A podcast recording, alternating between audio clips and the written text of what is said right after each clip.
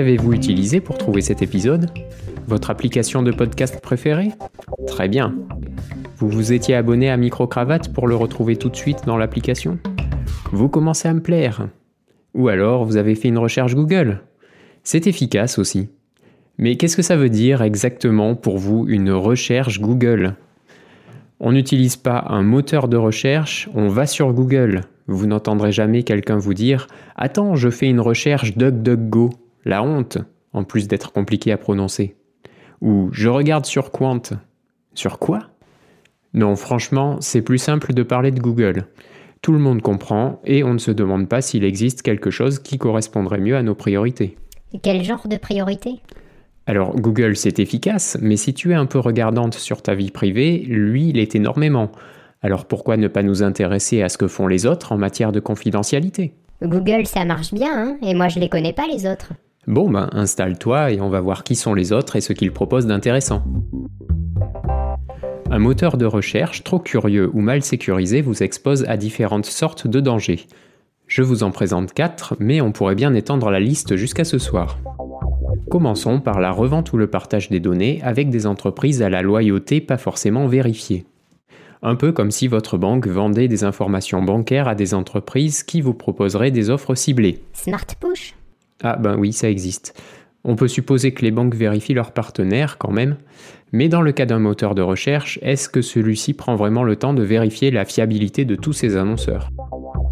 Un autre problème à connaître, les banques et assurances en ligne qui peuvent modifier l'accès à leurs services et adapter leurs tarifs à votre situation, tels que des problèmes de santé révélés par la recherche d'un spécialiste ou des achats inconsidérés supposés à la suite de renseignements pris sur une voiture au-delà de vos moyens. Donc ne recherchez pas un site de voiture de luxe avant de comparer en ligne les assurances pour une voiture de ville. Ce qui nous amène au troisième danger, les mauvaises interprétations.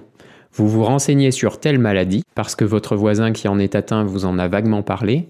Les tierces parties du moteur de recherche en déduiront que vous en êtes atteint vous-même. Selon l'entreprise, au mieux ils afficheront les pubs des équipements médicalisés correspondants, ou sinon feront encore une fois flamber les prix de vos prochaines comparaisons d'assurance ou vous refuseront votre demande de crédit pour la voiture. Un autre exemple, vous avez entendu parler d'un mouvement terroriste qui vient de se créer et souhaitez en savoir un peu plus pour ne pas sembler coupé du monde au prochain repas de famille. Le seul fait de taper dans votre barre de recherche le nom de ce mouvement suffit à attiser la curiosité. On peut supposer que vous souhaitez le rejoindre et vous engager. Écartons l'hypothèse qu'une surveillance de masse existe sur les moteurs de recherche, mais certains mots-clés déclenchent à coup sûr un premier niveau de surveillance sur vous. Alors maintenant que vous avez quelques infos pour les grandes discussions de demain soir, n'insistez pas dans vos recherches. Et vous n'échapperez pas à l'argument du paranoïaque. Euh, bon, je vais faire un tour, moi. Mais parfois, le paranoïaque est celui qui pense que ça n'arrive pas qu'aux autres, Actuellement, toutes vos recherches innocentes associées à votre identité dorment sereinement dans l'historique de votre moteur de recherche préféré. Elles sont donc relativement inoffensives pour vos droits et votre liberté, puisque nous n'habitons pas un État policier comme on peut en trouver un peu partout ailleurs dans le monde. Qu'est-ce qui nous assure que dans le futur, un mouvement social, une révolution ou un mauvais vote ne fera pas basculer notre situation bien confortable? 2019 était l'année des Gilets jaunes, 2020-21 celle du Covid, des confinements et du contrôle de nos relations sociales. Nous étions réputés pour être un pays de râleurs, mais alors là, maintenant, nous sommes un peuple sur les nerfs. Alors calmons-nous, réfléchissons avant de voter en 2022 et nos données continueront de reposer en paix sans se retourner contre nous. Alors, on a fini son petit film? Tiens, je croyais que t'étais parti, toi.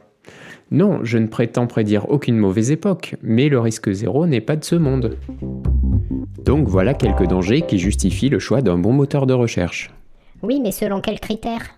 Ah, ça y est, à la trouille. Non, je m'informe, c'est tout. Bon, rassieds-toi confortablement, on va prendre quelques minutes pour trouver celui de tes rêves. Voici donc quatre points importants à prendre en compte. L'anonymisation, évidemment, cela évite entre autres la bulle de filtrage, c'est-à-dire la personnalisation des résultats selon l'utilisateur, ses recherches, sa géolocalisation, ses cookies et tout ce que vous commencez à connaître. On peut notamment citer les bons élèves DuckDuckGo, Quant, StartPage. Deuxième point, le pays d'origine dont l'entreprise doit respecter les obligations légales. Un moteur américain est soumis aux lois américaines qui offrent la possibilité aux services de renseignement de fouiner dans les données stockées. En gros, la NSA peut vous tutoyer tellement elle dispose d'infos sur vous.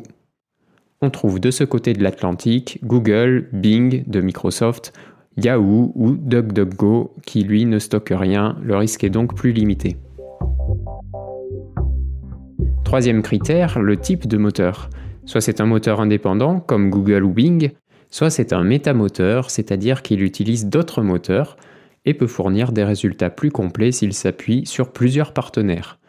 Il peut ajouter aussi sa surcouche, c'est-à-dire sa touche personnelle pour une cause défendue, telle que l'anonymisation ou l'écologie, comme chez Ecosia que je détaillerai tout à l'heure. Mais ces métamoteurs sont donc dépendants de leurs fournisseurs en termes de résultats et de performance. Et donc, quatrième point, les performances de recherche. De la qualité des robots utilisés dépendront les différentes fonctions du moteur.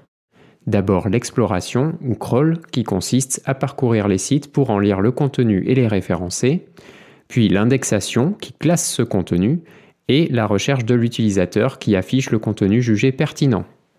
Nous pouvons aussi compter parmi les performances les types de résultats plus ou moins variés comme des pages web, images, vidéos, fichiers ou des produits de boutiques d'e-commerce et ajoutons des fonctionnalités intéressantes comme le moteur sémantique qui offre la capacité à répondre directement à des questions posées. Ou bien l'annuaire en partenariat avec des annuaires à part entière. Par exemple, Yahoo est synchronisé avec les pages jaunes. Google et Bing gardent secret leurs fournisseurs. D'accord. Mais Google, c'est gratuit. Comment ils gagnent de l'argent, tous ces moteurs de recherche? Le modèle économique principal est la publicité. Le moteur de recherche te fournit à la fois des réponses qui t'intéressent et celles des sites qui ont payé pour être vus. Tu recherches par exemple le mot smartphone. Tu obtiendras des résultats de référencement naturel, c'est-à-dire gratuits pour les sites et basés sur leur contenu et leurs métatags, qui sont des mots-clés supplémentaires donnés par le site pour indiquer plus précisément ce que l'on peut y trouver. Donc tu auras des pages de comparatifs de smartphones, d'actualités à ce sujet, de définitions, en plus des sites marchands les plus pertinents. Mais au-dessus de ces résultats s'affichent ceux du référencement payant, ceux des sites qui ont acheté des mots-clés pour être affichés en tête de liste, mais qui ne sont pas forcément pertinents. Selon le moteur de recherche, tu verras donc apparaître soit les sites des entreprises, soit directement des fiches de leurs produits en vente. Généralement, la mention annonce ou ad en anglais est ajoutée plus ou moins discrètement au-dessus de ces résultats. Il existe un second modèle économique qui est la vente de technologies des moteurs aux métamoteurs pour leur fournir leurs résultats, comme Bing pour Quant par exemple. C'est la récré et l'occasion de vous rappeler que vous pouvez m'aider à développer ce podcast dans la durée, d'une part en participant financièrement.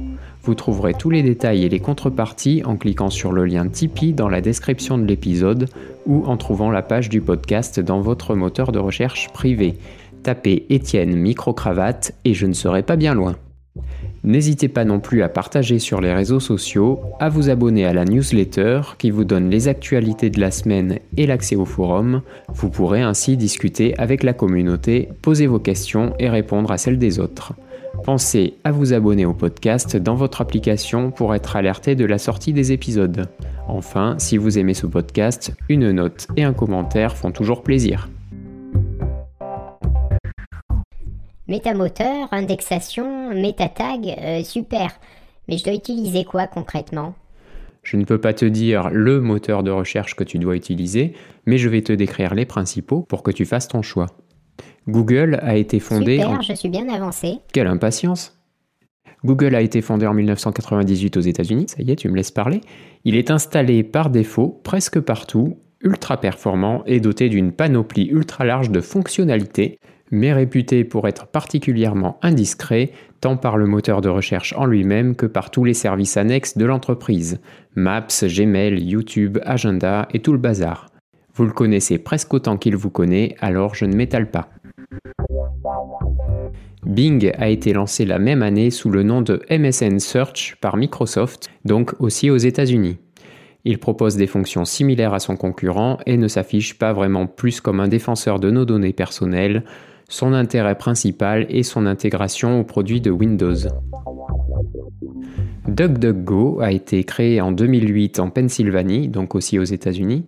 Il est certainement la plus connue des alternatives orientées confidentialité, puisqu'il est américain et souvent présenté en option dans les navigateurs. Il n'enregistre pas les recherches effectuées et est utilisable par le réseau Tor, ce qui est intéressant puisque ce n'est pas le cas de tous les moteurs confidentiels. DuckDuckGo dispose d'une application sous forme de navigateur sur iOS et Android et d'une extension pour les navigateurs. C'est un moteur hybride, c'est-à-dire qu'il s'appuie sur d'autres moteurs et en même temps fournit ses propres résultats. Une partie des revenus générés est reversée en soutien à la création de logiciels libres.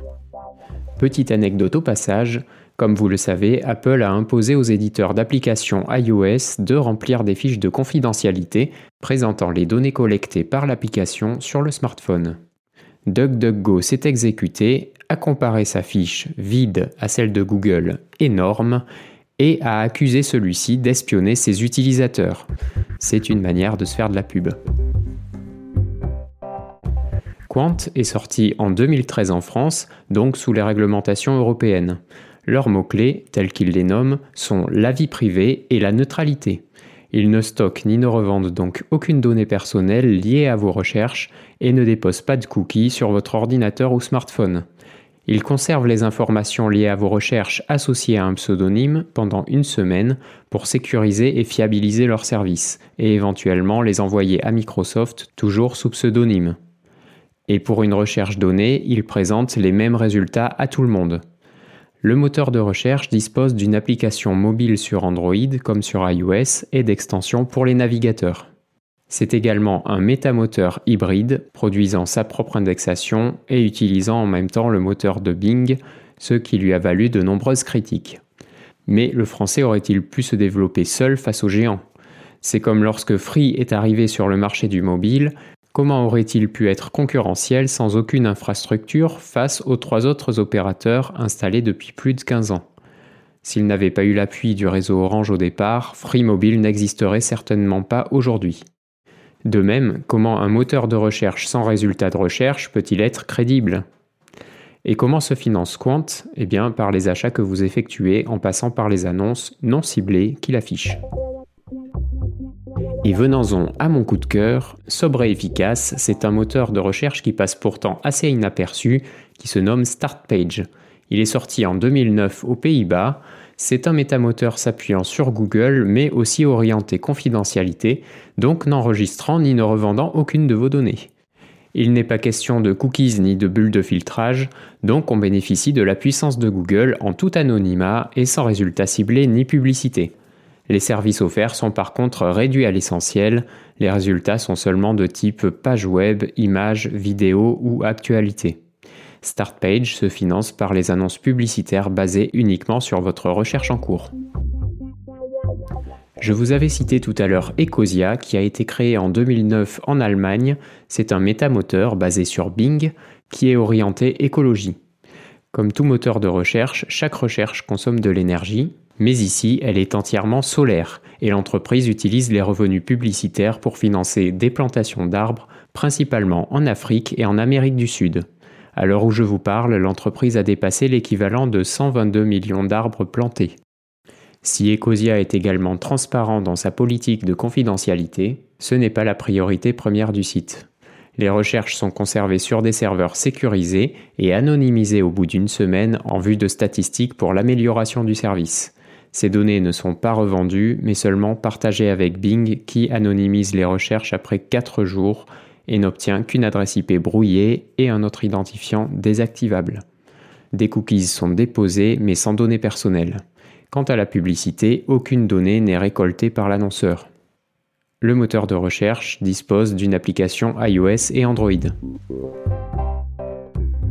Si vous préférez que les sous arrivent dans votre poche plutôt que d'être destinés à une bonne cause, Presearch rémunère vos recherches en crypto-monnaie.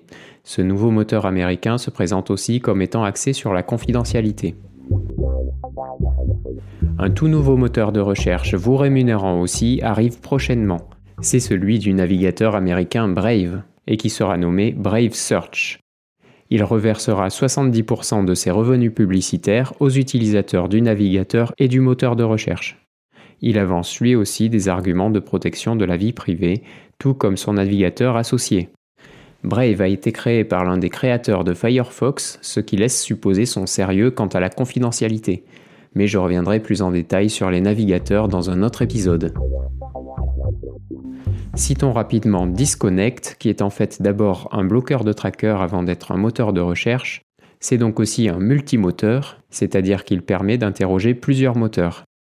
Il se trouve sous la forme d'extension de navigateur, donc vous ne trouverez pas de site de recherche Disconnect et c'est le moteur de recherche par défaut du navigateur Tor Browser depuis 2015.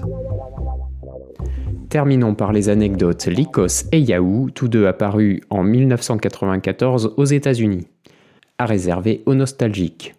Lycos existe encore, mais voyez par vous-même.